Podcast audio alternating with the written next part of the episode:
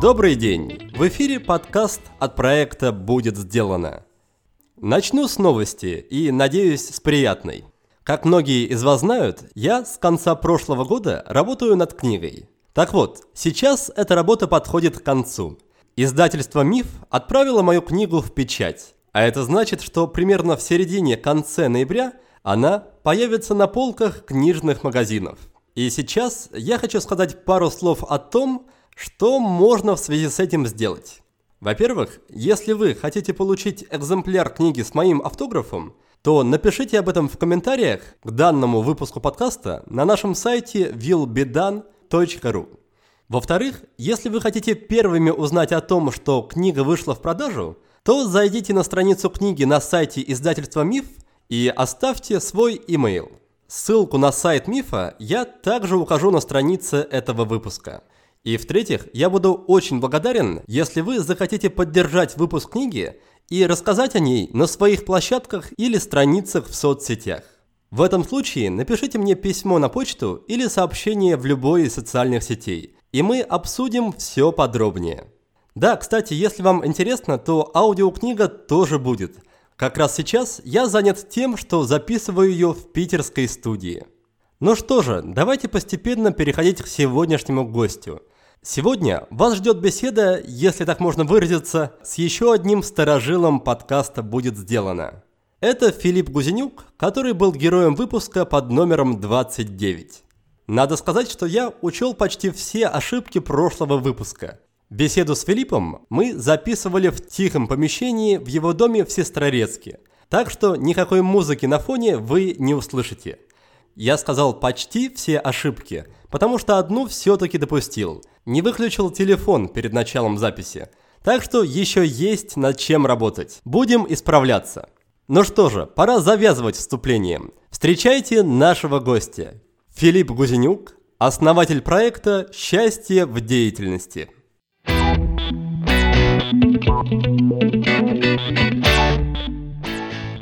Филипп, привет. Привет. Скажи, ты сейчас находишься в состоянии потока? А я в состоянии предвкушения, скорее подъема, потому что мне с тобой интересно поговорить про то, о чем мы собираемся сегодня поговорить. Хочется сразу обратиться к нашей недавней беседе с нашим общим знакомым, с Артемом Агабековым. И я заметил, что он не то чтобы придирчиво, скорее щепетильно, аккуратно относится как раз вот к состоянию потока и к обстановке, в которой он находится. Так, конкретный пример, когда мы с ним записывали подкаст, часть записи проходила в машине. И как только мы сели, я уже был готов нажать кнопку записи, и он говорит, давай немножко перепаркуем машину, потому что сейчас вот перед нами такая там стена стоит, чтобы перед нами был проспект и чтобы хороший вид. То есть он даже в мелочах таких старается создавать все условия, чтобы попадать в оптимальное состояние. Скажи, как это у тебя? Выбираешь ли ты какие-то ситуации? Пытаешься ли ты из мелочей как раз воссоздать условия для появления потока? Прикольно. Мы с Артемом про это говорили как раз, это было недавно. И он действительно мастер вот этого антуража, мелочей, тонких настроек. Знаешь, у меня больше простая, сырмяжная. Такой, знаешь, есть такой ход королевский для меня в это состояние. Он а, через смысл у меня включается. Если я понимаю, вот, ну, зачем пришел вообще, что собираюсь там хорошее, классное сделать, в чем смысл ситуации, то, как правило, я попадаю в поток сразу же.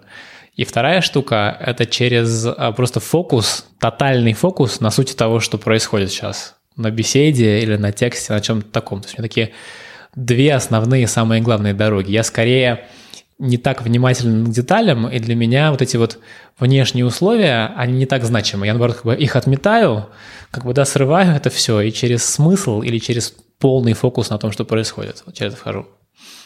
А, еще один момент, который я заметил, опять-таки, на Артеме, то, что доходит до того, что он некоторые там занятия, ситуации способен и готов отказаться от них, если он не находится в нужном состоянии. Например, если он, допустим, договорился об записи интервью, того же подкаста, и в момент записи чувствует, что не идет, он скорее откажется от занятия, отменит встречу, там перенесет, но записывать не будет. Как ты считаешь, насколько это не то чтобы разумное поведение, но, не знаю, корректное, логичное, сообразно с идеей потока? Я думаю, что это очень высокий уровень мастерства и внимания к себе. Мне кажется, Артем вообще он ну, мастер состояний. Вот для кого-то отсутствие состояния текущего – это повод проломить ситуацию. Человек на вызове может туда входить. Да, я знаю людей, которые потоковые и которые там живут, мастера, у которых совершенно другие будут файлы, другие способы входа туда.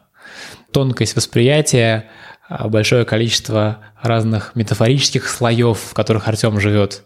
Это прям очень такое вот, ну, красивая и эффективная вот внутренняя мастерская. Но бывают и разные другие.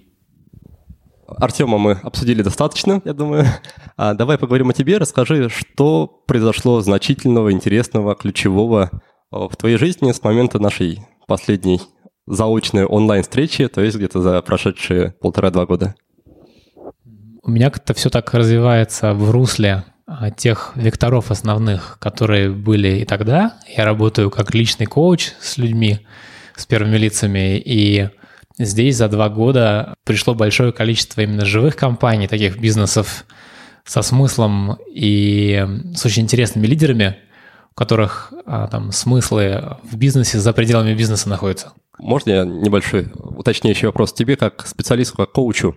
Что интереснее, какие клиенты интереснее, которые уже, условно говоря, стали на путь таких живых компаний, да, об этом мы поговорим позже, об этом термине, или же тебе интереснее вербовать людей, то есть брать таких, ну, грубо говоря, не знаю, неосознанных или а, достигаторов и заманивать их на путь потока и на путь живых компаний? В вопросе содержится противоречие для меня.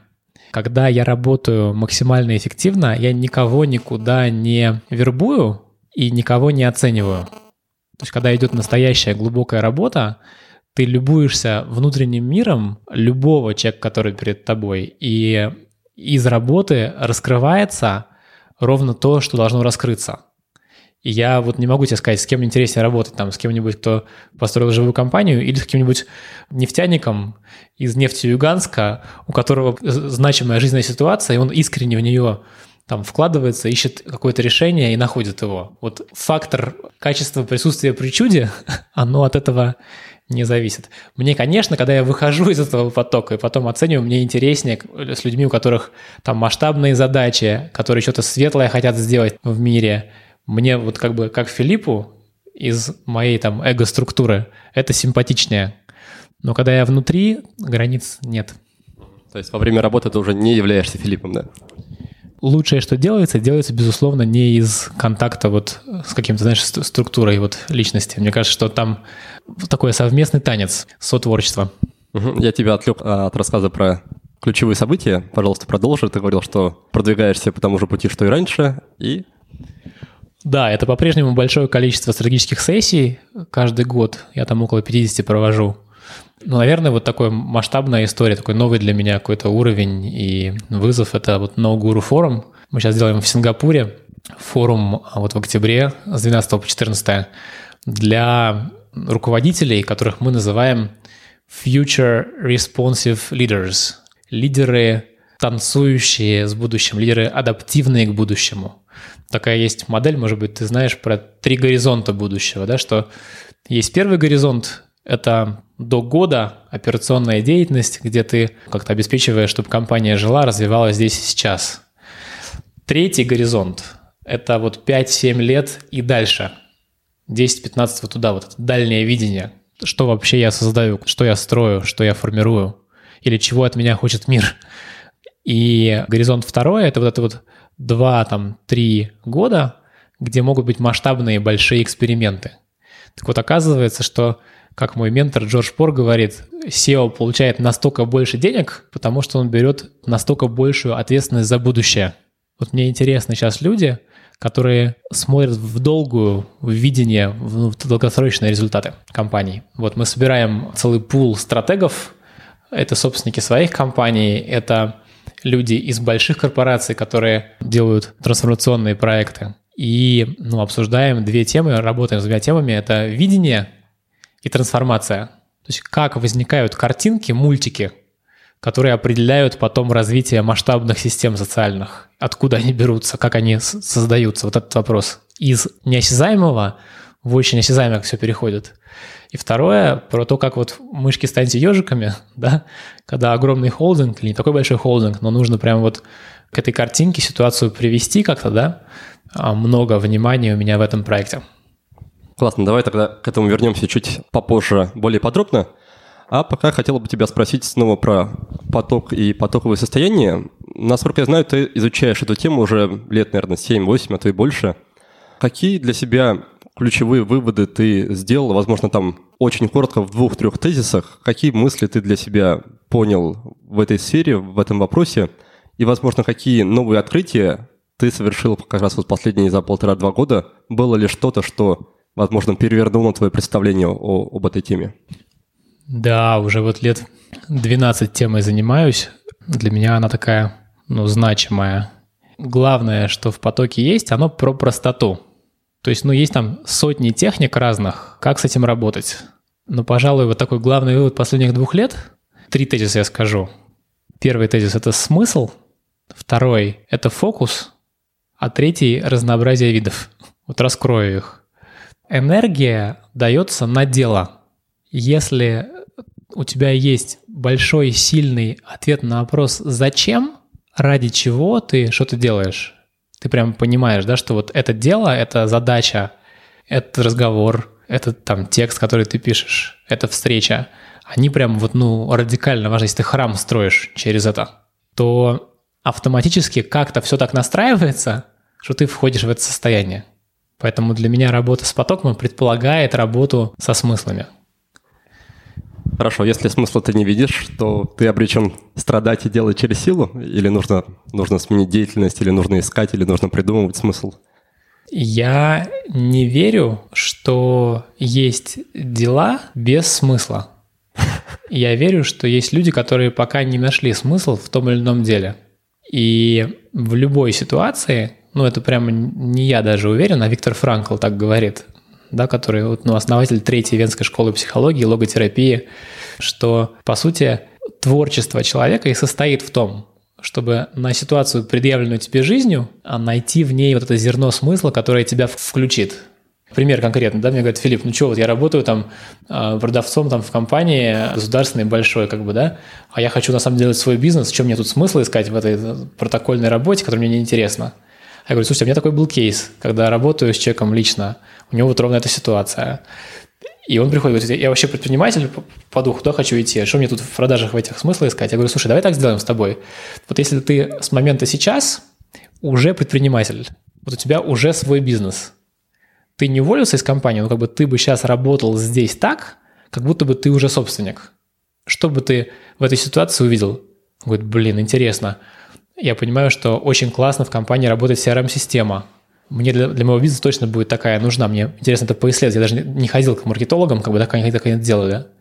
Говорит, интересно, как у нас вообще работает коллектив, команда. Я тут как бы как менеджер только, только ну, на себя работал, какие-то свои продажи да, максимизировал.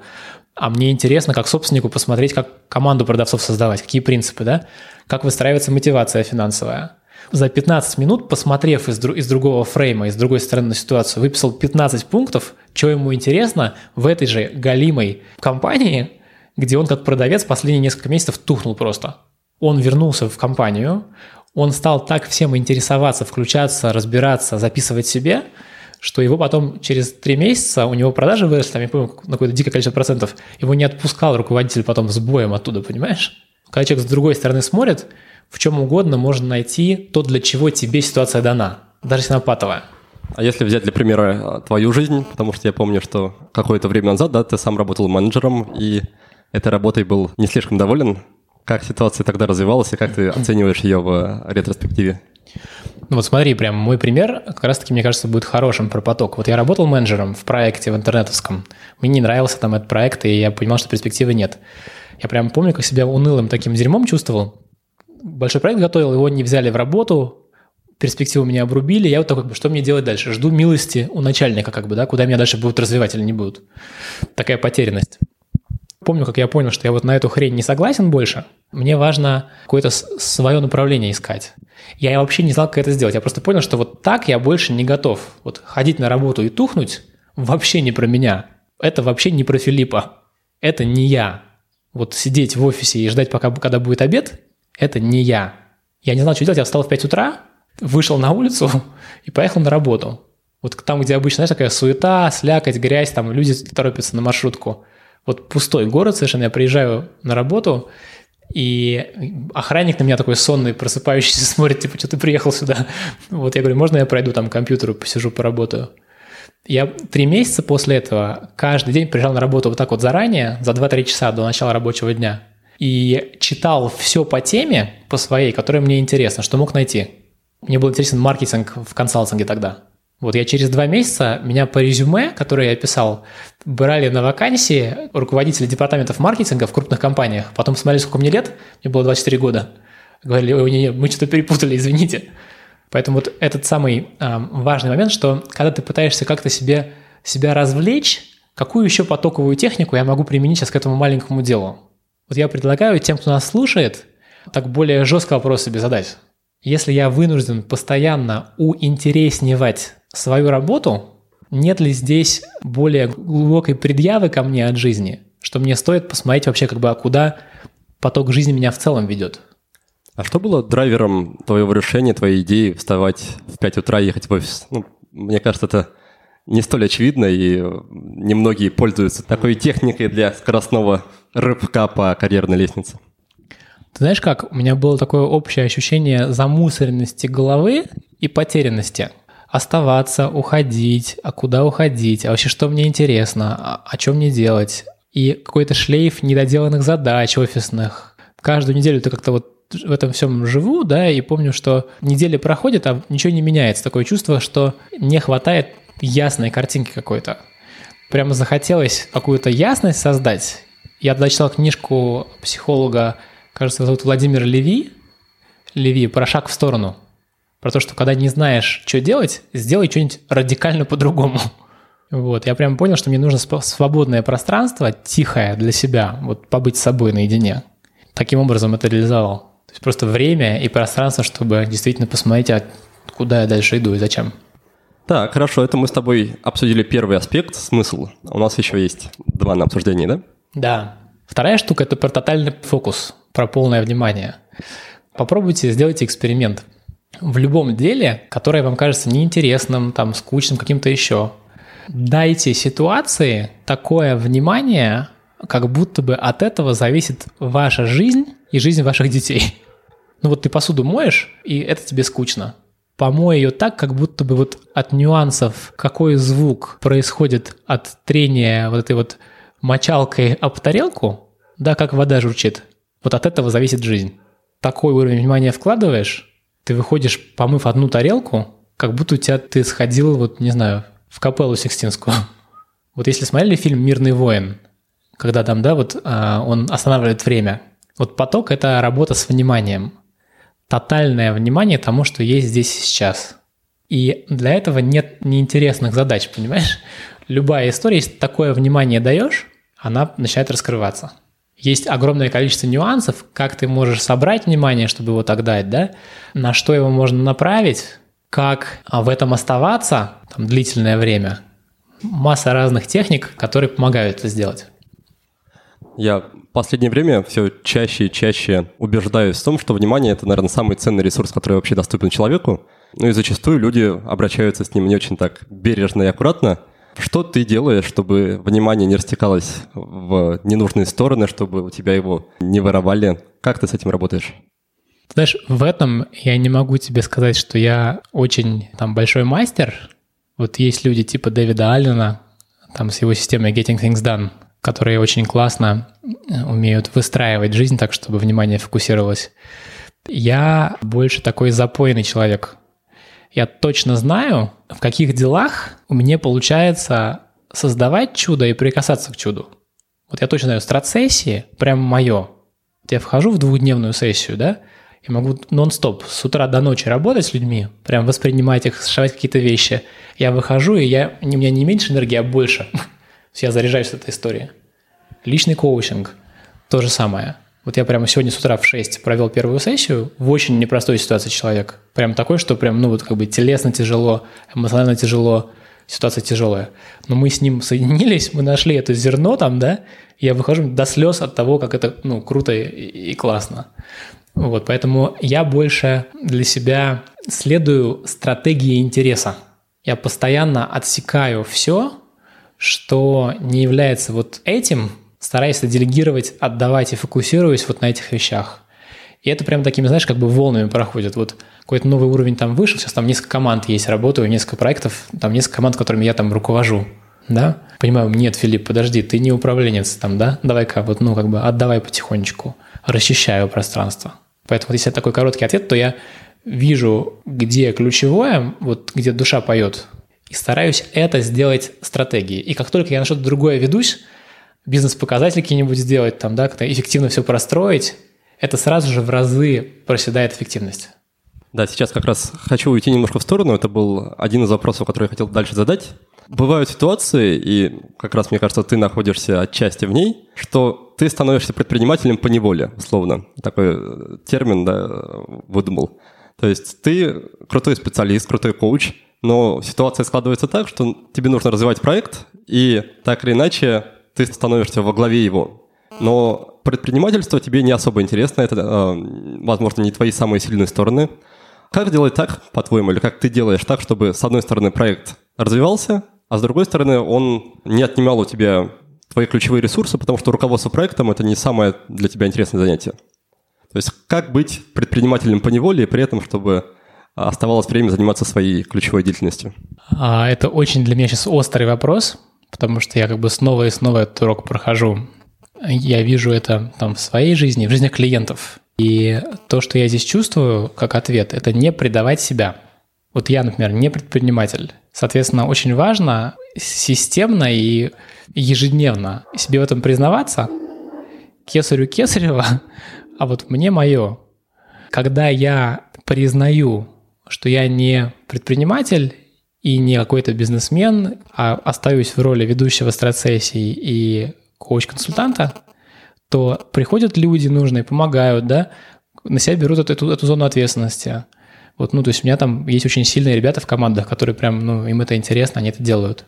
Как бы главное для меня в этом всем растяжка, что как бы зачем я иду? Вот из какой мотивации я вообще хочу этот бизнес выстраивать? Если я вдруг решил, что прикольно, у меня такой классный есть там способности, я хочу на этом побольше заработать, и для этого нужен мне бизнес. Ну вот как бы это сразу же такая саморазводка, потому что, ну, блин, я не, и так неплохо зарабатываю. И если ветка создания бизнеса, она меня уводит от того ключевого, чем мне важно заниматься, то нужно выбирать то, чем важно заниматься. По-моему, так. Насколько тебе легко отпускать контроль от своего проекта, потому что когда привлекаешь каких-то людей, допустим, есть частая, частая идея привлечь некого продюсера как раз в такого рода проект, как твой, в который основан именно по большей части на информации, на обучении. Вот люди привлекают продюсера, и продюсер уже берет на себя все организаторские моменты. Но бывает так, что э, люди, которых ты привлекаешь, они начинают выставлять, демонстрировать твой проект и твои идеи как-то иначе. И у тебя сразу возникает такой внутренний конфликт, что, с одной стороны, ну, я бы сделал, разумеется, лучше, они вообще не о том говорят, это не я, да, то есть проект э, перестает уже показывать меня, как ты с этим работаешь? Насколько тебе легко именно отпустить свои идеи, свой проект и отдать их другим людям? Мне это сложно. Я не считаю, что это нужно делать. Вот мне больше всего как бы здесь приходит то, что про это говорит Полунин. Я считаю вот этой моделью, что с одной стороны делать все самому и все контролировать не путь. Нужно делиться, отдавать, как бы да, отпускать. С другой стороны, как бы отдавать, потом мучиться и болеть тем, что это вообще не то, не искренне, не туда, тоже не вариант. И вот у Полунина очень хороший на это есть такой рецепт. А, сейчас у него были там на желтой мельнице, он прямо рассказывал, как он это делает. Он говорит, что я прямо уже вот понимаю, что главный критерий этой передачи в том, чтобы человека хотелось обнять. То есть того, кому ты отдаешь, тебе хочется обнять, тебе с ним прикольно, интересно, и у вас это вот живое сотворчество есть, то дальше все будет хорошо. Если это мега-профессионал, но обнять не хочется, будут затыки. Поэтому я вот сейчас там сложно, больно, через опыт к этому прихожу, что прям вот там, где мне с коллегами прям прикольно, кайфово, это живое, оно там и получается вот качественно. Там... А какие были наиболее яркие ситуации, когда было сложно и больно? Слушай, ну прям было такое, что приходил менеджер в проект, и все там два месяца объясняешь, что как, рассказываешь, он там как бы какие-то делает выводы, ну вот прямо такое мурыжит всю эту историю. В итоге получается как бы, что результаты нулевые, Ни тебе это не нравится, ни ему это не нравится. Это как бы жуткий совершенно заказчик, ужасный. У меня много-много таких опытов было. Чувство потерянного времени, безысходности и желание вообще все бросить и больше никогда. А, хорошо, давай немножко откатимся назад. А, ты говорил, что твои наиболее такие наполняющие аспекты работы – это личный коучинг и стратегические сессии. Расскажи, что, на твой взгляд, какие свойства, какие качества в тебе делают тебя именно подходящим для этих задач? Что в тебе такого особенного, что вот эти вот вещи, которые, возможно, не получаются у других людей, у тебя получаются лучше всего? Это хороший вопрос. То, что мне кажется здесь, то самое качество внимания – когда работаю с чеком или с компанией, это единственное, что существует в мире. Больше ничего нет. Как бы отсюда оно все ну, оживает, живое получается. Складываются вещи. Ну, понятно, что там большой бэкграунд, сейчас есть куча опыта в этом всем, но ключевое вот это. То есть, если мы будем такой сейчас заголовок давать, как бы такой тезис основной тому, что говорю, это вот стратегия интерес. То есть я как будто бы вот в этих сессиях, да, и в коучинге шел к тому, что вызывает вот тотальное собственное вовлечение. Хорошо, давай тогда заодно уберем такое слепое пятно. Мы с тобой обсудили точку А, когда ты был менеджером и довольно быстро дорос до директора по маркетингу, да? Вот сейчас ты в точке условной С, когда ты уже успешный и хорошо оплачиваемый коуч. А что было между двумя этими точками? Какой был путь от точки А к точке Б или С? Я учился в институте коучинга Санкт-Петербурга. Как туда попал вообще? А вот в этот период, когда книжки читал по утрам, наткнулся на заметку про то, что такой институт есть. Там были курсы личностного роста трехмесячные. Я их закончил, и меня позвали поучиться в двухгодичке. Сейчас даже уже три года идет самая длинная программа обучения коучингу в стране, самая глубокая. И я там поучился, уже обучаясь там в своей компании, работал как коуч внутренний для своих коллег, Потом а, меня пригласили стать куратором для других студентов, с ними работал как консультант, а, и позвали в команду. И я стал делать проекты вместе с командой института коучинга, и там года через 3-4 стал партнером. И вот это вот твой навык, твой талант тотального погружения в беседу, в собеседник, в ситуацию, он проявился уже тогда, или ты как-то постепенно это развивал и взращивал? Я думаю, что навык, ну и интерес к этому был уже тогда, потому что, знаешь, как спрашивают, типа, Филипп, как вообще ты можешь это все выносить? Тебе пять человек в день сидят и жалуются на жизнь. Типа, что там может быть? Как ты можешь это слушать, да? Или такой, почему ты на себя это не берешь, да? Вот я бы послушал кого-то в такой ситуации, а потом бы там две недели бы от этого отходил бы еще. Получается, изначально получалось давать полное внимание и при этом пропускать через себя и не, как бы, не копить внутри. Ну и, конечно, там ну, куча нюансов. Я много очень за рубежом учился, а, очень много а, работаю вместе с консультантами западными. Вот Амина Нолан, там, Дана Карман, Джейси Маккей, Барретт Браун. Очень много беру именно из работы с учителями. Александр Савкин, Марина Данилова, вот Юлия Тертышная. Мы очень много работаем вместе, постоянно развивая вот, ну, инструментарий и оттачивая мастерство. У нас очень серьезная программа постоянного обучения внутреннего. Я работаю лично с личным коучем и с терапевтом регулярно в свою сторону, да. Супервизия проходит у нас в институте, поэтому такая как бы на уровне мат-части, ну, серьезная очень программа обучения. С какими тебе запросами наиболее часто приходят, я так понимаю, что владельцы бизнесов, да, и топ-менеджеры? Что самое частое, какие аспекты работы с ними? Очень часто история про задача в личность не помещается, когда какой-то очень масштабный вызов новый, или какой-то какой-то там тяжелый удар, что-то происходит такое прям сложное, такая реструктуризация, что-нибудь на рынке тяжелое происходит, да? Какой-то вот масштабный вызов внешний. Вот с таким приходит. Это как бы одна часть ситуации. Вторая часть – это работа со смыслами. Часто приходят с вопросом, как бы, что дальше? Кто я через 10 лет? Куда мне дальше идти? Где моя ниточка? Куда путь дальше лежит? Вот, наверное, такие. Ну и много приходит сейчас уже с а, запросами такими смешанными. Вот понимают, что там организация – это второе тело лидера. Как мне работать с собой так, чтобы компания отстраивалась и там все было хорошо.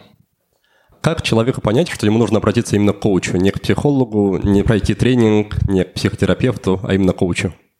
Захотелось про такое тебе исследование рассказать на эту тему, про условность границ – вот на одной из конференций презентовали коллеги исследования сравнительной эффективности разных помогающих профессий. Причем разные школы психологии. Были коучи, были терапевты, были там юнгианские аналитики, были какие-нибудь трансперсональные, там, да, вот бихевиористские специалисты.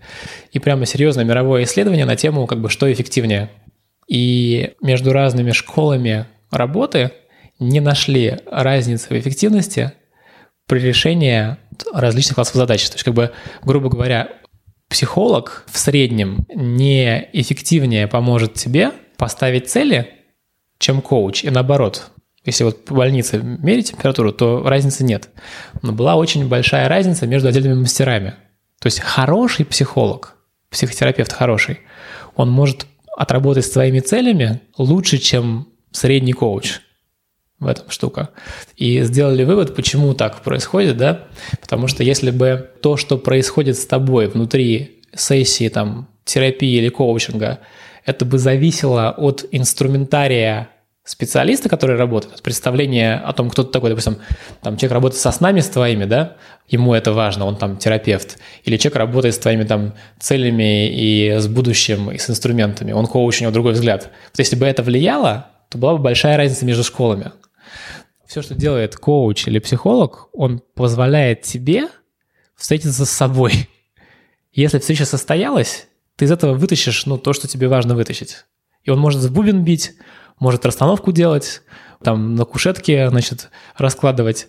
Потому что человек учится у себя. Ты как бы с собой разговариваешь прежде всего, ну, с чем-то большим в себе. Такая предыстория, да, а ответ короткий.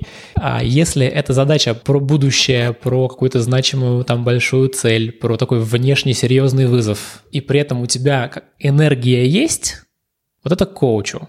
Если ты полностью как бы разровнен, выбит, и тебе нужно сейчас такой вот поддерживающая среда, чтобы вообще себя собрать, как-то восстановить, и да, вот это к психологу больше.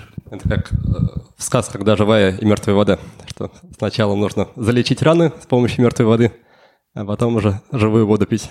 И мы очень часто работаем в парах. Я работаю с контекстом целей и вызовов организационных всяких вещей, да, потому что в этом компетенция хорошая. И тут же рекомендую хорошего психолога, который помогает какие-то вот эти детские штуки там пролюбить, залечить, поднять, прочувствовать, интегрировать. В какой момент, на твой взгляд, стоит вообще задумываться о таких категориях, как психологи, коучи, если ты, опять-таки, бизнесмен или руководитель, когда назревает момент, на каком уровне компании, на каком уровне тебя – когда можно уже обратиться и получить прямо весомую пользу? Ну вот тут тоже тебе про исследование расскажу. Коллега Барретт Браун проводил исследование среди а, руководителей и лидеров а, крупных проектов международных. Он смотрел на специфику, как они решения принимают, и в том числе на практике развития.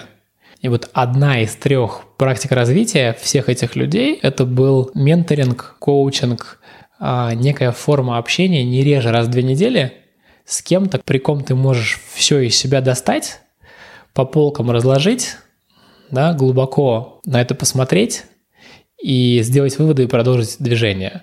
Я верю, что сегодня с учетом изменений постоянных на всех рынках, да, с учетом качества среды, а, с самых начальных уровней входа в эту профессию или роль руководителя – гораздо быстрее двигается тот, у кого такое пространство есть. И у вас может не быть возможности там, поработать с каким-то высококлассным специалистом, но если просто у вас есть друг, и вы договоритесь о взаимном менторинге с ним, раз в две недели собираемся как можем, обсуждаем, что вообще происходит. Вот даже такой формат выгрузки этого содержания и работы с ним очень продвигает, потому что ну, количество информации, возможностей, угроз, ситуаций такое в нашей жизни, что когда этого пространства тихого нет, себя услышать, это существенно тормозит.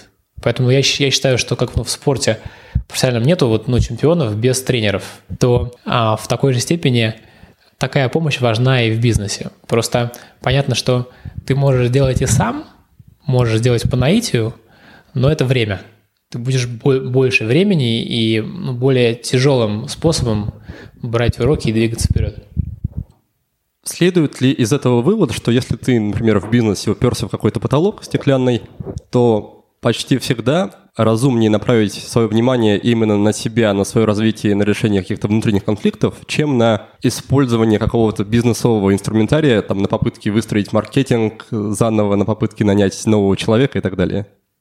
Я смотрю на это интегрально. Такой тезис дам, что масштаб бизнеса равен масштабу личности. То есть, чтобы расширять компанию, тебе нужно мочь поместить в себя больший объем компании. Я думаю, что внешние решения, хороший правильный маркетолог, отстроенный отдел продаж, это очень может быть правильный путь. С этим нужно работать. Но, скорее всего, если это стеклянный потолок, и ты уперся, то ты какие-то свои привычные способы работы ты уже попробовал. То есть ты уже, если ты, если ты структурный, ну ты уже пробовал все структурировать. А если ты эмоциональный, ну ты как бы уже всех вовлекал, как бы и танцевал, и с бубном, да? Поэтому, скорее всего, решение лежит не в зоне привычного для тебя вот, ну, внимания. И чтобы в эту зону пройти и понять, что да, блин, просто нужен маркетолог, оказалось, вот, вот такое решение. Или просто нужно, наконец, делегировать. Или просто нужно самому начать брать сотрудников. Но чтобы это внешнее решение найти, требуется внимание внутрь. И при этом, когда мы работаем, мы работаем всегда, вот в чем может быть еще отличие, что чему в институте коучинга обучают и как я работаю. Я одновременно смотрю, что происходит в бизнесе и что происходит внутри. Поэтому вот на стыке этих вещей, внутренней реальности и внешней, мы находим как раз хорошие внутренние и внешние решения. Естественный, довольно простой вопрос напрашивается. Где искать коуча и как понять, что он толковый, хороший? Да, с учетом того, что ты говоришь, что конкретная специальность или направление помощи человеку не так влияет, как влияет именно квалификация и личность того, кто помогает? Ну, где искать? В интернете, по знакомым. Профессия в России развивается активно, много специалистов, а, много специалистов разного качества, тоже с разным опытом. Банальные истории, смотреть резюме, смотреть как бы, ну, опыт клиентов, такие вещи на входе просто, да, смотреть рекомендации, простой лайфхак. В 15-минутном разговоре с хорошим специалистом у вас должны расправиться крылья. Если 15-минутный разговор с человеком вас меняет, вы видите надежду, вы понимаете, что у вас как бы новые мысли появляются, вы прям чувствуете, что здесь нечто такое с вами происходит. Это тот самый человек. Главный критерий – это что за 15 минут разговора с человеком у вас начинает новое происходить новые мысли, появляется больше энергии, вы начинаете видеть направление, куда можно двигаться, вы чувствуете себя больше в контакте с собой. То есть если вот это, этот, этим разговором просто вот вводным, там 10-15 минут, вам человек уже нечто дал, вы такие, ничего себе, блин, круто, я так не думал. Вот если этот эффект возникает, скорее всего, стоит продолжать. Если как бы это просто, ну, давай там когда-нибудь потом а, поговорим с тобой, там будет эффект, вот эта история как я понимаю, коуч не дает каких-то ответов, он скорее, наоборот, помогает тебе разобраться в себе.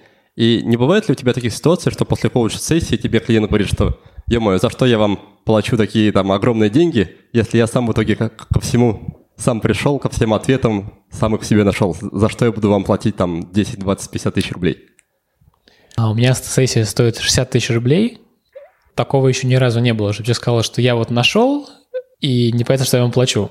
Потому что когда ты находишь, это восторг от того, что ты нашел. Бывает такое, что мы как бы вот не сошлись на самом деле, контакта нет, и как-то мы входим в сессию, и у нас просто не получается вот этого как раз-таки э, секса, да, или любви и глубокого контакта. Вот тогда бывает такое, что типа, блин, непонятно, о чем это вообще. Но а, такое бывает нечасто, потому что на ранних, на ранних стадиях э, переговоров уже понятно, там стоит идти или не стоит идти, это мой клиент или не мой. Филипп, ты выглядишь скорее таким спокойным, интровертным человеком, то есть больше вовнутрь, чем вовне. И при этом ты говоришь, что сессии общение с клиентами тебя больше заряжает. Как это стыкуется?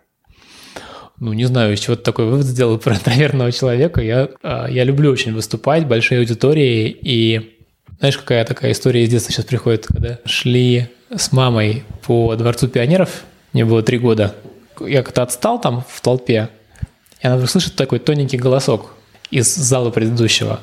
А там, оказывается, я как бы увидел, что все люди собрались и стишок рассказывал, им там на табуретку залез. Вот поэтому я бы сказал, что навряд ли я интровертный человек. Предположение ошибочное, да? А, а интересно, почему ты его сделал? Как ты такой оценку сделал? Отчасти, отчасти. Я как раз сужу об этом по твоим публичным выступлениям. потому что люди такие экстравертные, которые получают кайф от выступлений, обычно, да, они пытаются сделать некое такое шоу из выступлений. А ты же, наоборот, такой спокойный, скорее медитативный, тихий голос, почти без движений. Не, не то чтобы тебе некомфортно, но скорее именно ты вот не пытаешься как-то раскрыться именно с точки зрения энергии в выступлении. Ты, наоборот, скорее спокоен, так умиротворяюще действуешь, возможно, как-то так соединяешься именно на таком ценностном уровне с аудиторией. Вот то, что я про это, знаешь, думаю, сейчас с коллегами про это обсуждаем, что вот есть три категории спикеров. Есть спикеры информационные, они дают информацию. И там задача, как бы, чтобы было все логично, красиво, по полкам разложено. Вот ты выходишь с такого и говоришь, да, мне вообще все понятно теперь.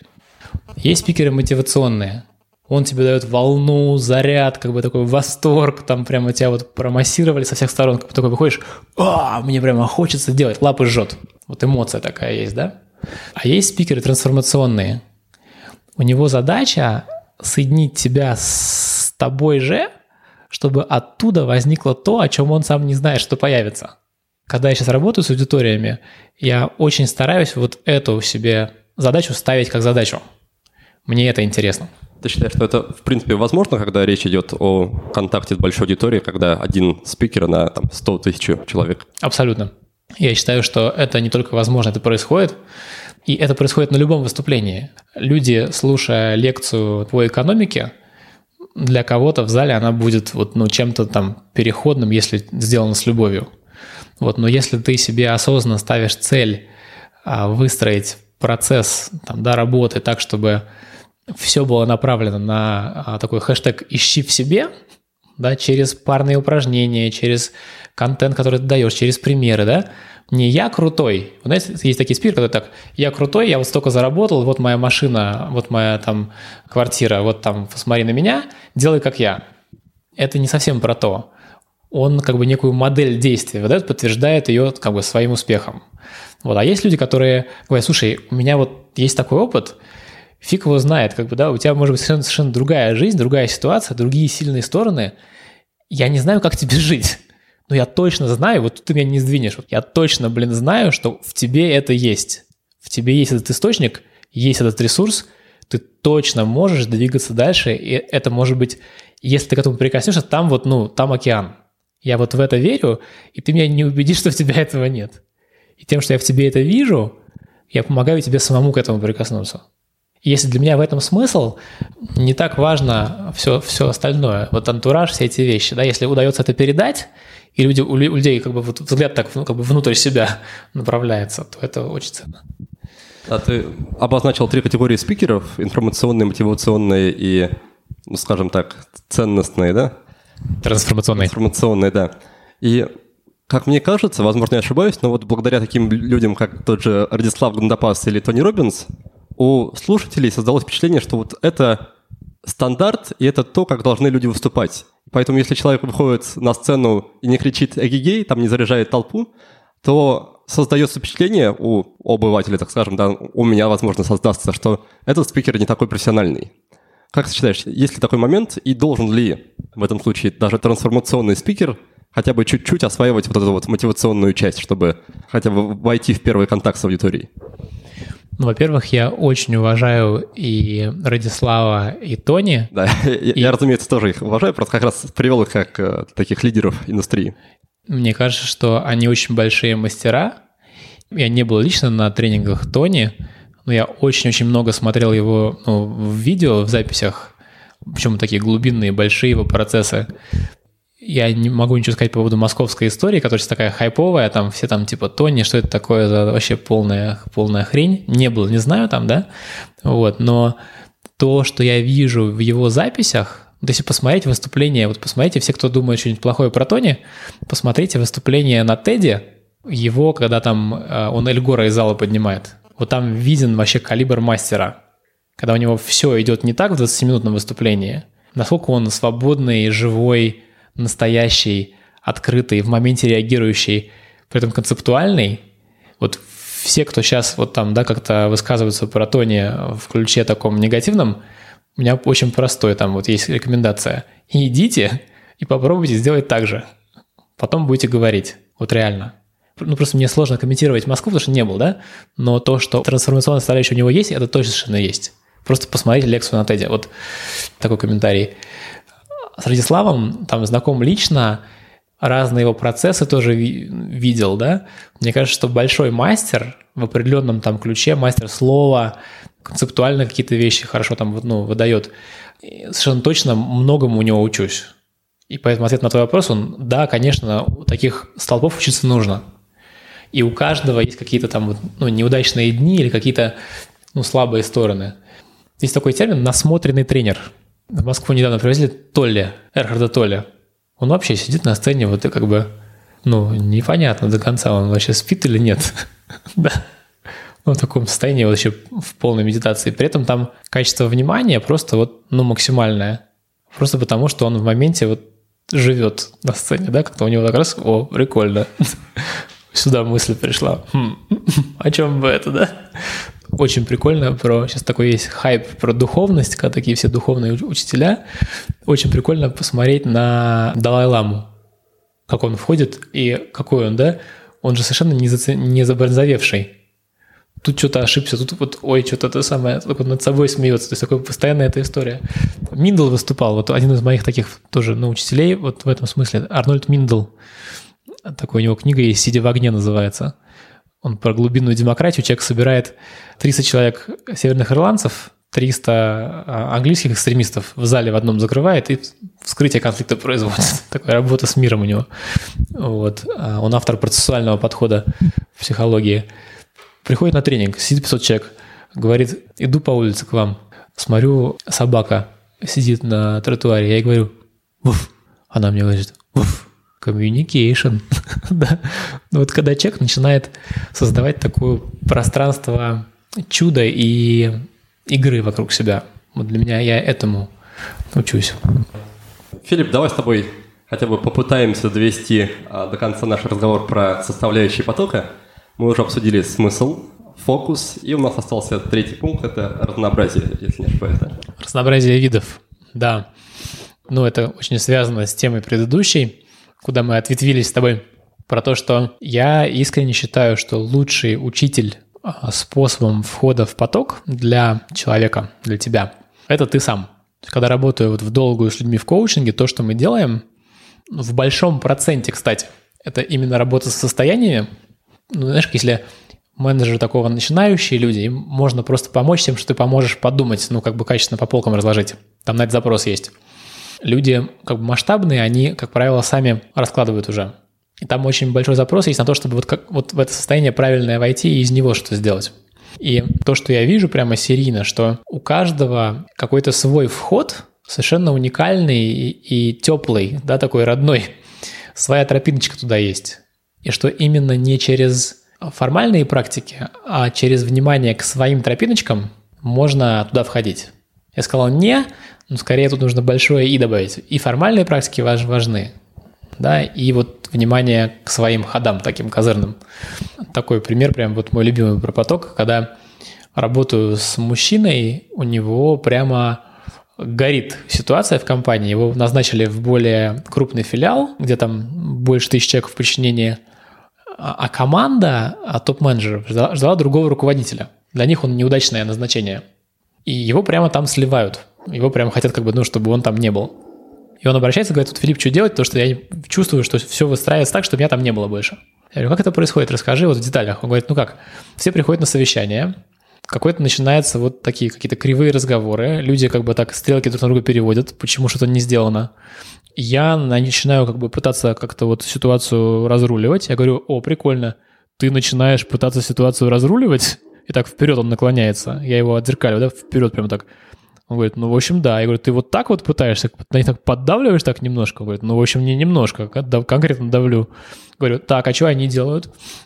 Он говорит, ну как, что они? Они, говорит, головы в плечи вжимают, пальцами друг на друга показывают, значит, выходят из кабинета, говорит, а я остаюсь с чувством неудовлетворенности, потому что я не знаю, что они пошли делать.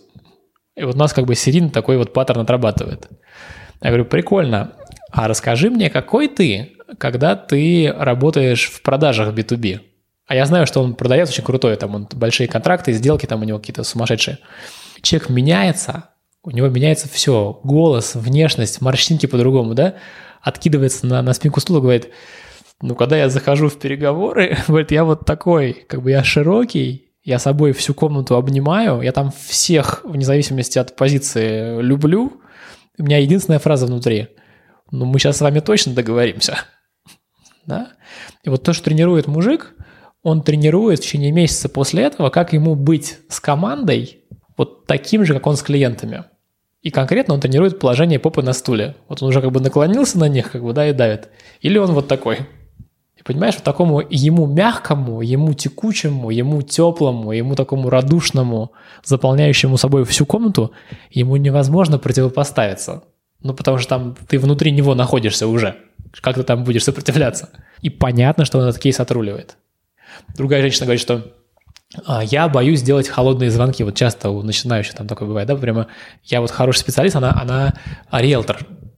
Но у меня такое постоянное ощущение, она такая э, петербурженка такая, да, вот там 50, 50 лет, что я все время людей отвлекаю от чего-то, от важных дел. Я как-то звоню, как бы, да, они такие даже полухолодные какие-то, ну, вот там рекомендации какие-то есть, но это какое-то мне дискомфортно как-то. Вот, я говорю, а расскажите, как, вот что вы в профессии своей любите, где у вас прямо включается вот, ну, вот этот поток?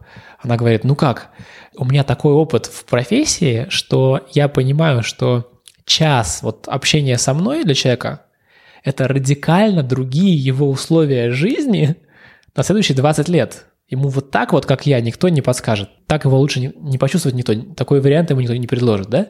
Потому что я, я, говорю, я действительно, я вот, ну, от Бога риэлтор, да, у меня это очень получается круто. Вот я говорю, слушайте, а что, если вы будете общаться с ними вот из этой позиции?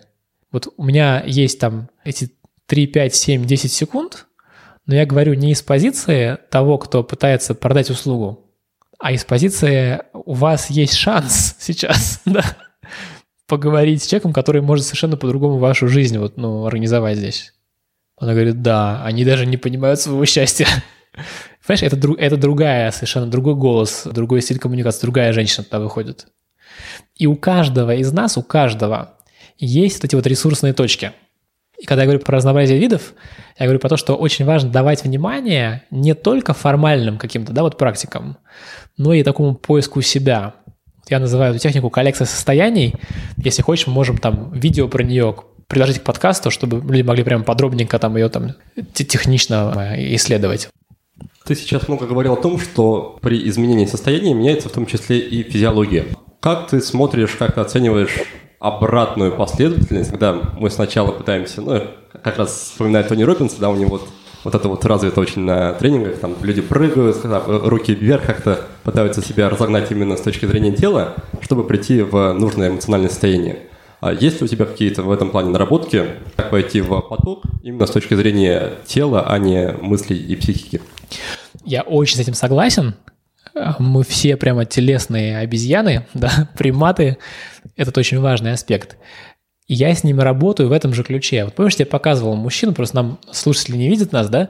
Но когда он напрягается, у него прямо есть телесная скульптура, у него насупленные брови, у него потянуты плечи, как бы, да, он вперед наклонился. Вот это вот телесная скульптура проигрыша того, кого выносят вперед ногами из этого кабинета потом в итоге. У него совершенно другая есть скульптура телесная, когда он широкий, расправленный, расслабленный, такой бы откинувшийся, открытый, теплый, да. И то, что мы делаем с клиентами, мы помогаем им свою эту скульптуру телесную, вот не просто попрыгать до потолка, что как бы ты энергию накачал, ты вот как, как Газманов там, да, 50 раз сажался, как бы ты выходишь на сцену вот, как бы такой вот. Этой женщине, понимаешь, которая риэлтор, это не ее состояние, это, ну, как бы это, это очень для нее будет странно, если она будет так с клиентами общаться.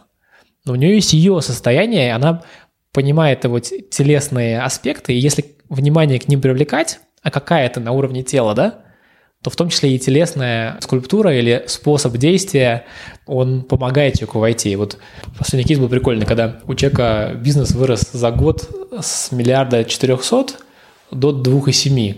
И вот там один из моментов ключевых был в том, что он в момент консультации стал делать вот так вот микродвижение, как будто бы он из стороны в сторону переваливается, так вот голова так на 2 сантиметра в сторону двигается.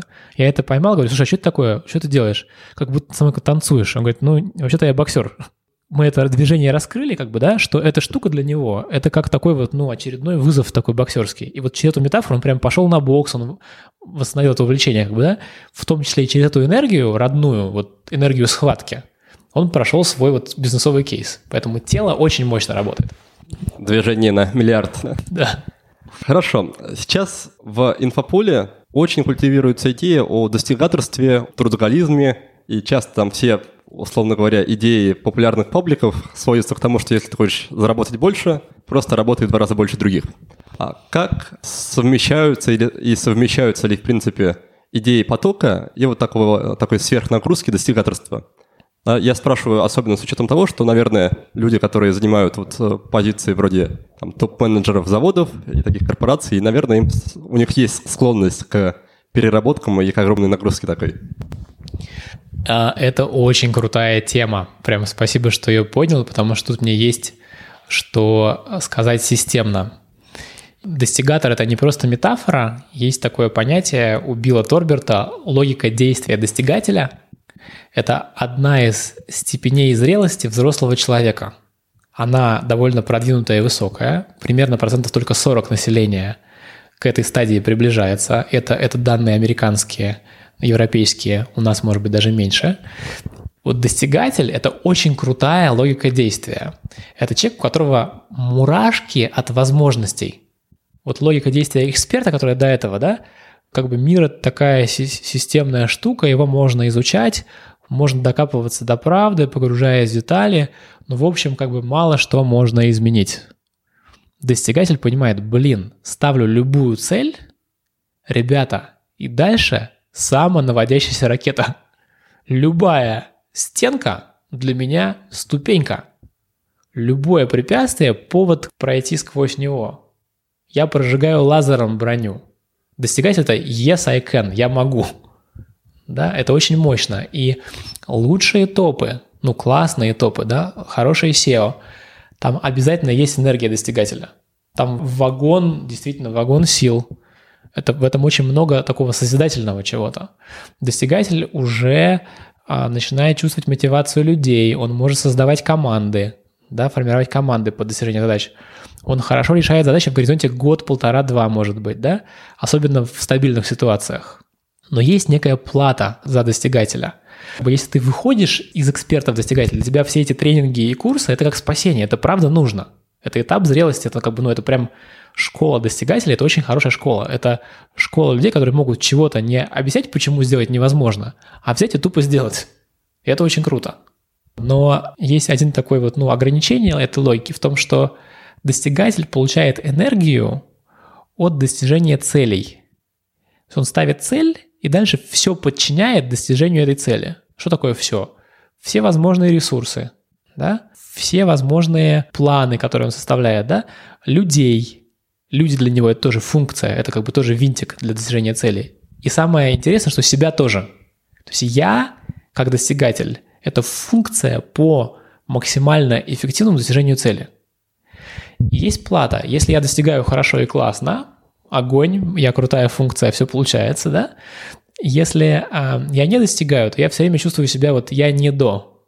Но даже если я успешен, я в этой логике прожил там 3-5 лет, то начинает что-то такое самое странное происходить, потому что я вижу, что ну да, в общем, цели достигал, а счастье как бы, ну, не прибавляется. Ну да, яхта у меня уже длиннее, чем там у других, часы у меня круче. Вот для достигателя, кстати, интересно, счастье – это очень измеримая категория. Счастье меряется в деньгах. Вот мы сейчас оценим, как бы, сколько стоит там, да, вот твоя машина. Если мы сравним, что там у него дороже, значит, он счастливее. Очень измеримая категория. А достигатель платит выгоранием. Он выжигает отношения, выжигает свое тело, выжигает другие сферы своей жизни, потому что он подчиняет все цели. И следующая логика действия, ученые ее выделяют, это индивидуалист или плюралист, человек, который понимает, что, слушайте, вообще счастье от слова «сейчас». То я сижу, смотрю на солнце, на деревья за окном, и мне просто хорошо. Счастье бесплатно, да, оно доступно всем, оно в моменте. Если вы видите человека на красном Феррари, пожалейте его, у него было тяжелое детство, да? Вот все эти выступления, какой я крутой – они сразу же кажутся просто смешными. Чувак, а чем ты гордишься? Ты планету разрушаешь? У тебя посмотри как бы на твою семью, посмотри на тебя. Э, инвалид, который ковыляет к целям. Это очень жесткий переход, очень сложный, потому что очень сложно отказаться от успеха внешнего и перейти к исследованию себя. Вот это тот момент, когда люди красятся баллончиком, уезжают на Гоа, начинают медитировать, заниматься йогой активно, да, такой идет внутренний процесс. В деструктивной форме это прямо разрушение жизни, потому что там семьи оставленные, да, карьеры разрушены. Вдруг тебе начинает казаться, что, что все вокруг так токсично, я не могу в этом оранжевом мире больше работать с этими роботами. В здоровом переходе человек обращает внимание внутрь, действительно с собой знакомится, нюансы состояния, ощущений вот, ну, чувствует, но способен это интегрировать. То есть не оставить троих детей и уехать на Гуа и работу бросить, а стать просто чувствующим лидером, зрелым. И вот фаза, когда человек соединил и ориентированность на внешнее, на цели и результаты, и ориентироваться на внутреннее, называется стратег. Это фаза, вот как бы лидеры пятого уровня по Коллинзу, которые действительно могут масштабные проекты делать с человеческим лицом и со смыслом.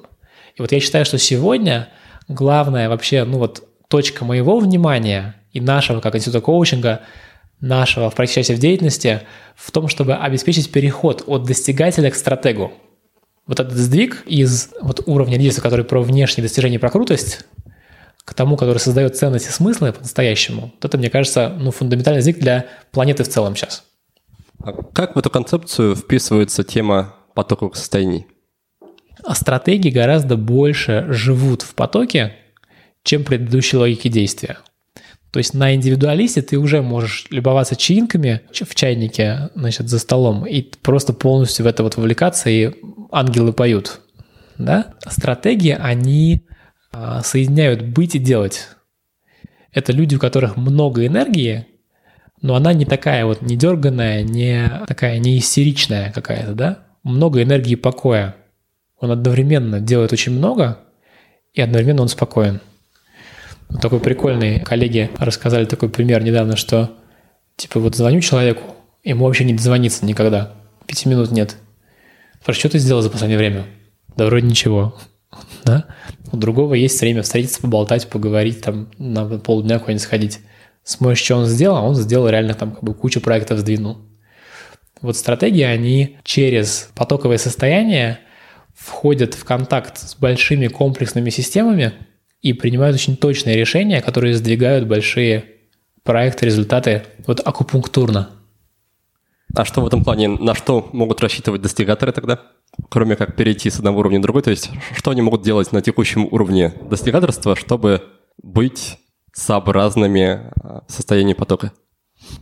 Поток на этом уровне тоже доступен? Это вот состояние мурашек от возможностей, оно тоже потоковое? А я считаю, что на любом уровне важно быть максимально искренним собой. И сейчас тебя правда прет от того, что ты хочешь купить себе красную тачку, ну, правда, этого хочется. Вот маленький мальчик внутри говорит, мне нужна такая игрушка, да, очень хочется быть крутым, как-то вот на, на ноги встать, да, то признавая в себе этот смысл, этот импульс, ему искренне следуя, ну, ты просто максимально быстро это пройдешь, там, да, это, это красиво и ценно. А как на практике, на, твоих, на твоем опыте, на твоих кейсах выглядит переход от достигаторства к индивидуалисту и стратегу? То есть конкретные ситуации, возможно, какие-то яркие образы? Происходит обычно больно. В достигательстве есть, особенно в успешном, есть очень такой мощный бычий кайф. Ну, когда ты прешь, у тебя получается. Вот посмотри, сколько я зарабатываю, да? У тебя все успешно. То тебе нужно серьезно получить от жизни фидбэк, чтобы задуматься о том, чтобы что-то менять. Поэтому, как правило, переход вот дальше, он происходит в режиме там вот что-то не так начинается уже в работе, со здоровьем что-то происходит, да, в отношениях какая-то такая, да, фигня. То есть как бы ты начинаешь уже платить за вот этот способ движения. И там болезненно то, что ты фактически должен стать слабым, должен отпустить то самое, что тебя делало сильным и уверенным в себе. Вот если как бы ты фигачишь как сумасшедший, как бы, да, и тебе от этого хорошо, и все, результаты есть, тут вдруг тебе нужно как-то, ну, вообще, там, не знаю, остановиться и просто в тишине побыть. Людей штырит. Ну, как бы, ну, вот как это можно там полдня вообще ничего не делать. Поэтому переход, он, как правило, через кризис, через переосмысление того вообще, зачем, зачем все. Зачастую, получается, вынужденные, да? Есть, как правило, внешние такие, да, стимулы. Я, если честно, почему-то думал, что твой ответ будет выглядеть немного иначе. Я думал, что ты скажешь что-то вроде, вот есть там человек-достигатор, который бегает как белка в колесе сутки напролет, потом приходит Филипп, учит человека там замедляться, обращать внимание на себя, на момент, на свое тело, посвящать время там себе и паузам в течение дня, и все у него в жизни после этого налаживается сразу. Смотри, достигатель, он, он будет учиться практикам медитации, ты спрашивал про формальные практики, да? Он будет интересоваться потоком, но он будет делать это с целью быть еще более эффективным. Я вот в себе такую часть вижу, да, если там, кстати, говорить там технически, технически верно, в нас есть все логики действия. И в стратегии есть логика действия достигателя. Ты как бы не там в зал славы, в рамочку не запечатываешься. Ты можешь быть в разных одновременно. Вот я прямо про себя знаю вот эту такую тему, что когда ты научился там как-то правильно дышать, например, да, или как-то быть телесно в моменте присутствовать и не тратить энергию на там сложных разговорах. Ну, я себе ставлю с двух э, ночи до двух ночи день рабочий в Москве. Семь встреч, там, три сессии коучинга, видеозапись и мастер-класс Сколково. Я приезжаю домой такой, да, как бы вечером меня забирают там в два ночи с самолета. Встречает меня вот э, папа жены. И я еду, мне прямо хорошо, у меня прямо зрение, знаешь, на, на единицу. Ну вот прям чувствую, что я сегодня от дня не потерял, а зарядился. Хочется, ну, второй такой день, третий, четвертый. Но это начинает вычерпывать ресурс. Поэтому запросы у достигателя, они про то, как быстрее, выше и сильнее, как круче и эффективнее. А вот когда уже ближе к переходу, там другие запросы. А зачем это все? А куда дальше? А чувствую, что что-то я делаю, все получается, но оно какое-то вот, ну, не то. Или, может быть, чувствую, что я уже получаю вот эти вот неуспехи, я вареный, мне это не интересно на самом деле, я сейчас заставляю делать, потому что должен быть успешным, да, я же крутой парень. И вот уже это научкивание не работает, там другой запрос. Хочу немного переключиться и поговорить о, о тебе, о твоей личной жизни, если ты не против. Мы с тобой беседуем в Питере. Расскажи, почему ты выбрал этот город, почему не Москва, как центр притяжения всех денег, ресурсов и возможностей. Ну и как ты, в принципе, выстраиваешь свою жизнь, такую повседневную жизнь в Питере? А, ты говоришь, в Питере. А, мы сейчас с тобой сидим под Питером, да, это такой местечко-курорт рядом с Сестрорецком. Я в Питере родился изначально, то есть у меня был, был простой выбор, был сделан за меня. У нас родилась дочка, ей сейчас 2,8, Василиса ее зовут, и мы так смеемся с женой, что как бы она нас перевезла за город. Мы все время мечтали о домике у моря. В 60% целеполаганий, которые я вижу на 10 лет вперед, написано «домик у моря». вот у всех там такое, такое есть полочка в голове у многих. И вот получилось так, что Васька родилась, и поняли, что в центре города жить вообще не хочется, но с этими выхлопами, с этим всем стали что-то такое искать, смотрели разные там страны, а потом нашли место прямо вот тут, 300 метров до залива, сосновый парк кругом. И мне очень нравится то, что я как раз живу не в Питере, а в Питере бываю раза два в месяц, два или три. Работа у меня в основном такая перелетная, поэтому разные города. А вот по даме до аэропорта ехать там час. Поэтому очень удобно. А если говорить помимо моря и леса, что для тебя является поддерживающим таким пространством, то есть пространством силы, что тебе важно в доме, допустим, иметь а, какие помещения, какие комнаты, что тебе важно в рабочем кабинете, то есть как ты его обставляешь, чтобы он прямо наполнял тебя и настраивал на работу, да? Знаешь, я такой, скорее всего, спартанский человек. У меня рабочий кабинет вот в айфоне находится. И я очень много вот провожу звонков, встреч здесь на природе.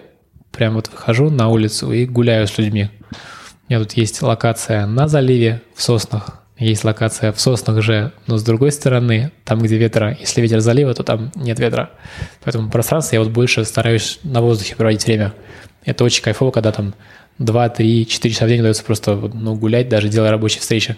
А дома для меня важнее всего а, пространство отношений, уют формирует прежде всего качество контакта, которое есть в семье. Какие-то ссоры, раздоры, итальянские всякие истории. У нас такие бурные отношения с супругой. Они сильно сказываются, и светлые такие да, моменты классные, они тоже очень помогают.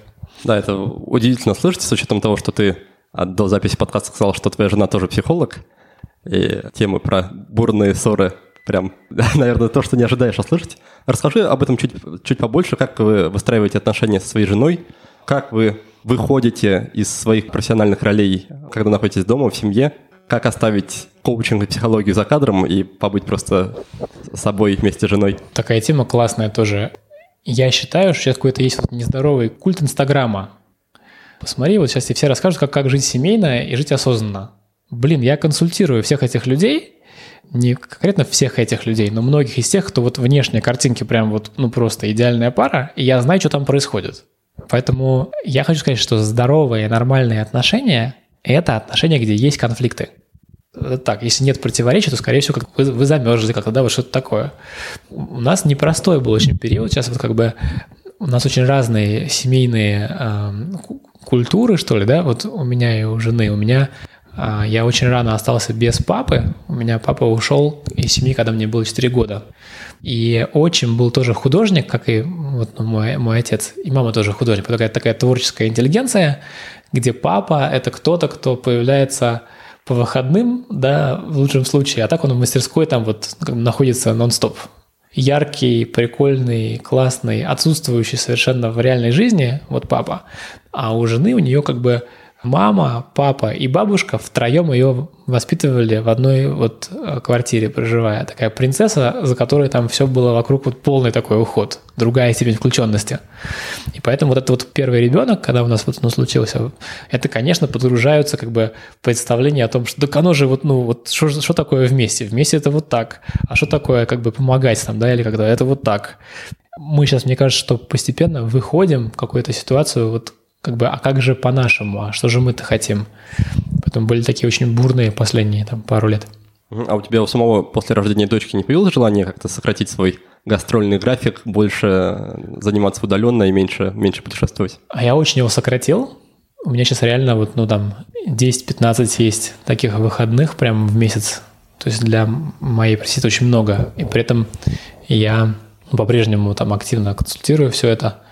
Вот, но я прям понимаю, что эта тема, эта сфера, это самая для меня сейчас сфера самого большого интереса и вызова. Потому что, ну, как бы в работе оно там все уже как-то а, дальше развивается по нарастающей. А вот здесь вот это ежедневная встреча с собой, короче. А есть ли какой-то у вас, возможно, семейный устав, какие-то принципы, на основе которых вы стараетесь выстраивать отношения, какие-то правила, возможно, внутренние семейные? Ну, например, во многих семьях есть правило не ложиться спать, э, если ты поссорился. То есть мириться всегда перед тем, как ложиться спать. Такой вот бытовой э, хороший лайфхак. А есть какие-то такие подобные, возможно, принципы в вашей семье? У нас тяжело вообще с правилами. Мы такие оба потоковые совершенно существа. Любые правила вызывают, как мне кажется, некое напряжение. Но вот когда ты говоришь про то, чтобы не ложиться спать, не помирившись, это очень на нас похоже. То есть мы как бы скорее, ну вот как-то скрываем сложности и э, на месте разбираемся с ними, да.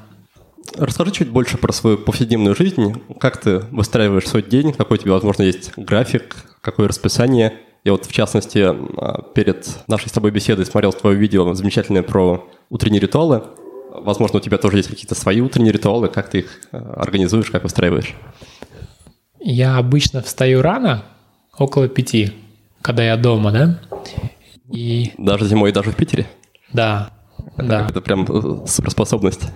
Мне так лучше всего. А, я стараюсь утром, есть такая часть, посвященная, ну, такой настройке или молитве в ту сторону. Есть какие-то свои там, ну, вот вещи, которые я проговариваю или как я настраиваюсь на день. Есть история про физическую историю. Я, как правило, бегаю по утрам пробежечка, делаю пробежку. Или просто выхожу подышать или на турничок. А, есть такой принцип, что большое интересное дело ставить на утро. Что-то такое, где можно прям вот, ну, глубоко погрузиться и подумать. Я довольно рано ставлю скайпы. У меня встречи начинаются с 7, иногда с 6. Есть ли у тебя какие-то настройки, опять-таки, ритуалы перед беседами с людьми? То есть что-то что делаешь, чтобы раз войти в нужное состояние для работы? Я раньше очень много на этом фокусировался. Прям такая техника трех секунд, как вот полное внимание да, человеку дать с первых же секунд работы. Поскольку много очень практики, то я, как правило, в это быстро ну, вхожу. То есть я так себе напоминаю, я ну, просто первое время, когда с человеком общаюсь, я стараюсь максимально чувствовать тело, как я сижу, что происходит в теле. Дыхание отслеживать свое – и одновременно давать полное внимание человеку. Вот в таком режиме, когда как бы настраиваешься на разговор, то ну, довольно быстро входишь в этот контакт. Плюс такие какие-то ну, некие речевые формы наработанные, когда скорее приглашаю собеседника поделиться чем-то, да. Есть какие-то такие форматы короткого чекина, когда проговариваю, что со мной сейчас происходит, спрашиваю, что человеком происходит. Вот такие штуки. А, а девчонки встают позже, около 10 часов утра. Поэтому у меня есть такое утро, которое вот полностью там мое спокойное. Дальше я стараюсь, когда я здесь, чтобы вот там, с 10 до часу, до 2, до 3 было свободное время, которое провожу, провожу с семьей, с ними. Там мы готовим завтрак, погулять выходим на залив. Вот. И дальше снова ставлю рабочие встречи, стараясь там не поздно заканчивать их, там, не позже 9-10 вечера. Расскажи, как ты себя а, развлекаешь? Да, я, я поясню, с чем связан этот вопрос. В последнее время, опять-таки, часто натыкаюсь на мысли, что чем чаще человек себя, чем больше человек себя так или иначе нагружает, тем больше ему для восстановления требуется таких, скажем так, безмозглых активностей, чтобы как раз потешить, развлечь своего внутреннего ребенка, условно отдать долг вот за, за то насилие, которое мы ему причинили. А и зачастую это сводится к тому, что люди, которые работают 5 дней напролет или 6 дней напролет, они седьмой день просто лежат ничком на диване, смотрят сериальчики, кушают мороженое, и это их восстанавливает как раз для нового рывка. А что ты делаешь, чтобы вот так себя отчасти развлечь, а отчасти пополнить вот этот внутренний такой ресурс ребенка в себе? Очень прикольный вопрос. Я вообще трудоголик так если вот сказать справедливо, на себя посмотрев со стороны, для меня очень многое, ну вот есть внутри работы в том, что я делаю. И работая лично с людьми, мне кажется, что я, то есть я не, от этого не устаю, я, я наполняюсь. То есть сходить в кино там, да, или вот сессию провести, мне, мне больше, больше меня зарядит сессия. Вот это вот состояние священного тупника, я его называю, да, когда нужно просто вообще вот побыть сомнамбулой. А мне лучше всего телесные штуки. Я могу прям медленно, вот медленно растягиваться, скруточки поделать такие, лежа, вот, вот так вот прям потянуться. Я очень э, люблю просто залечь и днем поспать. Я читаю разные всякие книжки.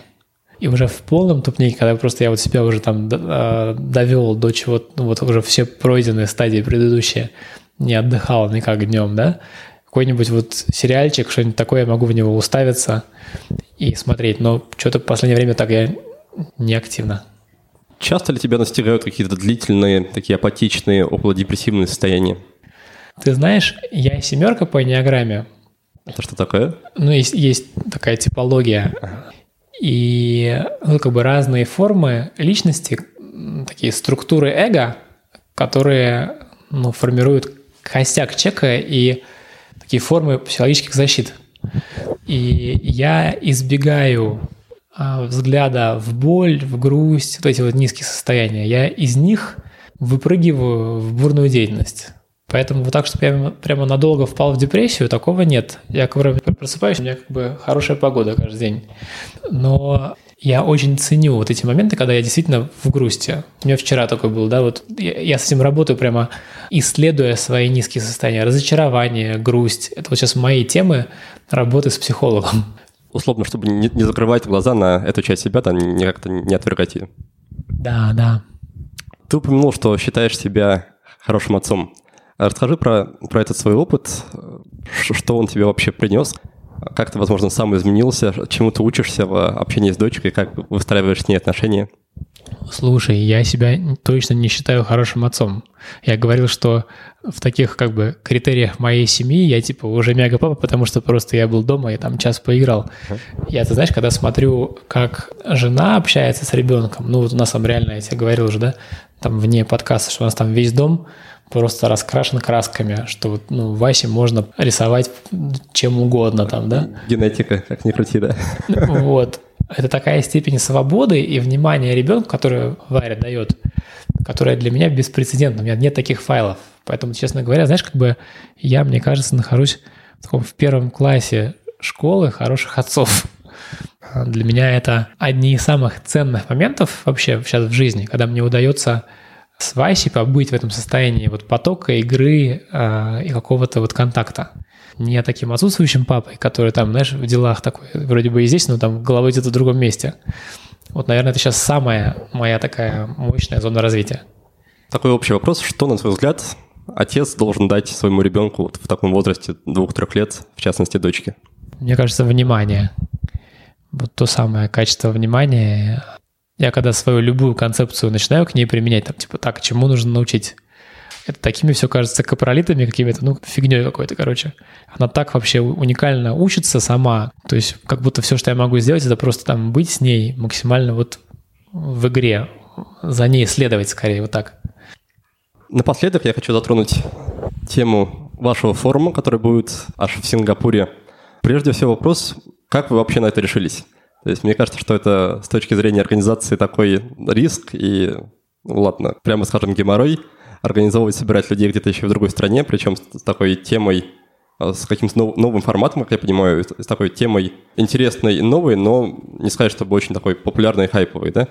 Как вы на это решились и насколько это рискованное в плане финансовой затея? Слушай, очень рискованное, а, решились легко. А, я прям понимаю, что я точно хочу в следующие 10 лет своей жизни, вот мне будет 47 через 10 лет, провести как профессионал, да, в глубоком диалоге с лидерами со всего мира о самых творческих и самых высокопотенциальных темах в бизнесе. Мне реально интересно, откуда берется видение, как его формировать. Потому что стратегия – это уже то, что приходит потом, после.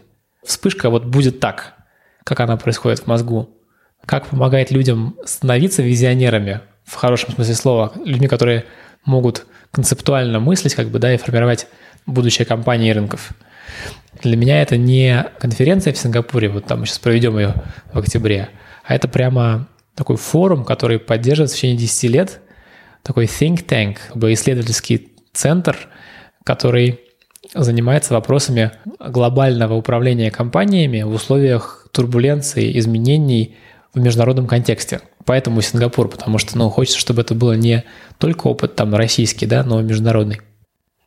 Ты сейчас активно занимаешься темой живых компаний, компаний будущего, и форум да, этому тоже посвящен.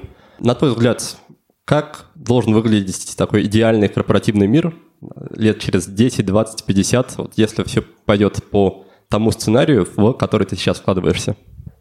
Я думаю, что это будут организации с несколькими характеристиками. С одной стороны, они будут адресовать глобальные сущностные потребности. То есть это компания, которая действительно понимает набор проблем человечества и решает их через свою деятельность. Там один стартап а, прямо девушка делает edutech стартап по помощи детям в освоении профессии будущего. Когда она говорит про это, вообще все понятно. Я хочу, чтобы в России, не только в России, но а, дети, которые вот в маленьких городах живут, да, у которых нет доступа вот, ну, к чему-то передовому, они прямо с, молод... с молодого возраста могли прям попробовать, как это быть профессионалом, который готов к будущему. Она говорит, за ней океан. Вот я вижу все больше и больше людей, которые не только из мотивации заработать делают что-то, а из решения какой-то реально большой, там, значимой проблемы, которая есть. Вот я думаю, вот такие компании, такая экономика смыслов, да? Когда компании а, стараются опереться на максимально глубокие смыслы в той или иной части, там, да, вот ландшафта экономического. Я думаю, что это будут компании, которые гораздо лучше помогают людям раскрывать потенциал, будут очень гибкие компании, где действительно человек может в разных гранях своих проявляться. Тренд про эти самоуправление, все эти вещи, он, мне кажется, там уже захлестывает. Мы видим там на примерах там гигантов всяких разных, там билайнов, да, когда они организуют подобные штуки. Сейчас, знаешь, интересно, этой цифре есть, что сегодня 88% корпораций больших, опрошенных в отчете из 10, из 10 тысяч компаний, им интересно, как превратиться в сети, в гибкие сети адаптивных команд. И только 11 понимают, как это сделать. Я думаю, что через там 10, 15, 20 поймут, как.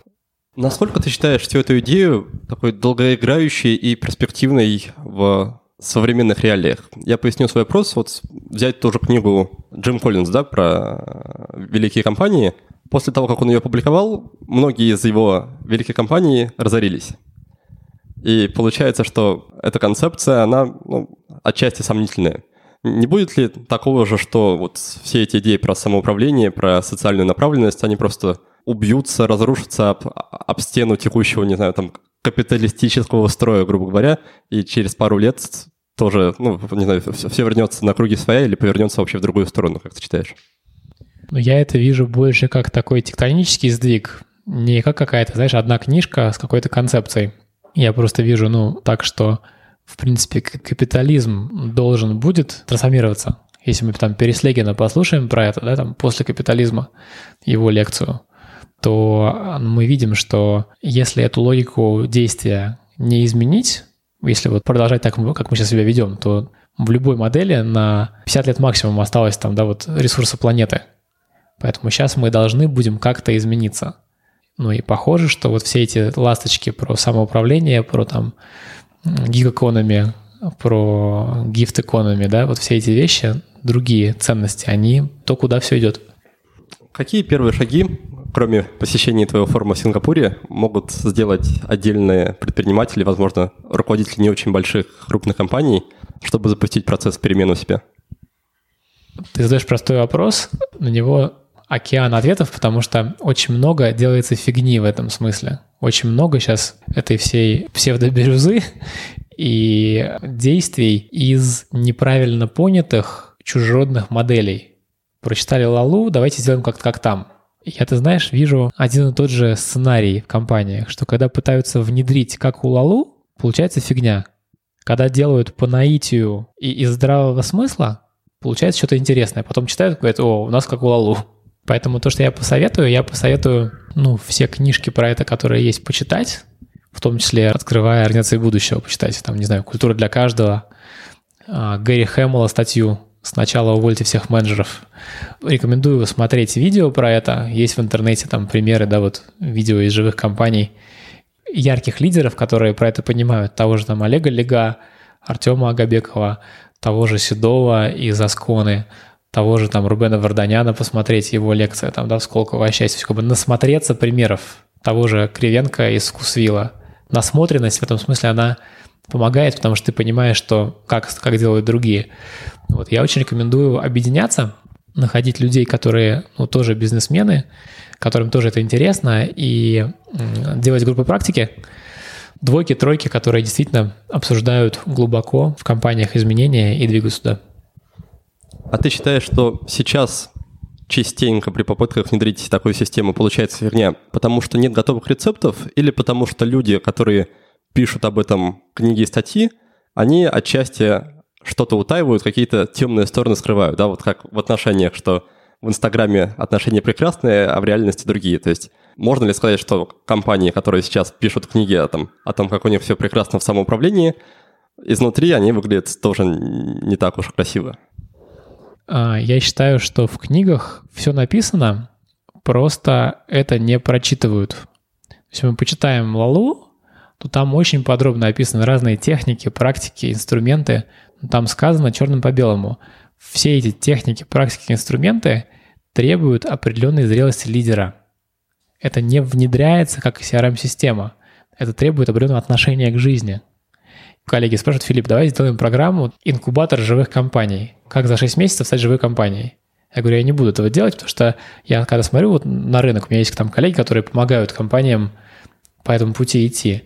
Там человек 8 месяцев работает с первым лицом компании, который хочет в это двинуться, чтобы как бы его-то опору смысловую прощупать, чтобы его основание увидеть. То есть как бы это прежде всего работа с собой для лидера. А этого не читают хотя написано черным по белому, и начинают внедрять внешние проявления.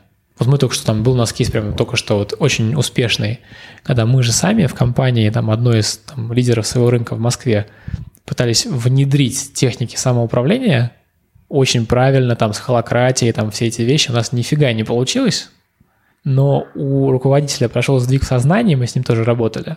Другая метафора власти у него появилась, да?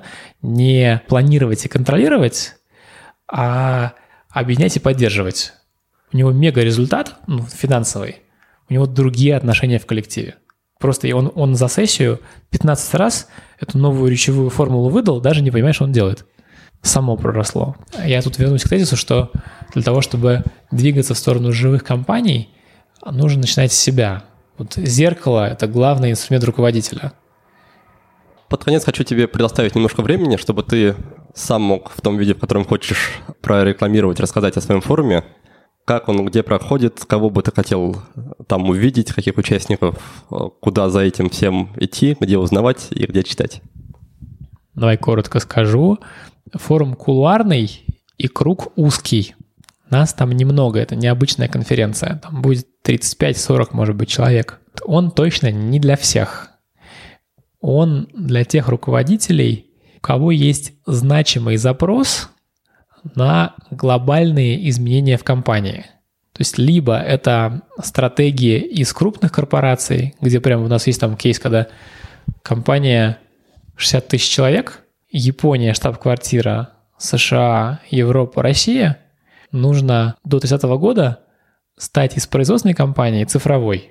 И вот у человека такая задача, как провести трансформацию. Вот с такими кейсами там, да, люди а, интересны, им там будет полезно. Другой пример, там, допустим, с нами есть Артем Степанов из мифа Манфербер Иванов. А, его история про то, как бы, а вот что такое книга 3.0? Вообще, как вот помочь мифу перейти в новое качество, да, вот стать компанией, которая не только через книги развивает, но и через другие там медиа тоже. Если у вас есть такая задача на поиск новой бизнес-модели, на то, чтобы посмотреть со стороны на свой бизнес, да, и нащупывать то, что за пределами привычного вот этого, да, стратпланирования, то вам туда. Если есть запрос на то, чтобы выйти на качественно новый уровень собственной логики управленческого влияния, тоже туда, потому что мы там собираем вот, ну, то есть, так для, для примера, у нас там будет один из соведущих форума, это Мэгги Вейс, которая делала глобальную трансформацию в компании British Petroleum. Ну, вот такой масштаб личности, которая а, вместе с Вернером Эрхардом делала первый тренинг EST.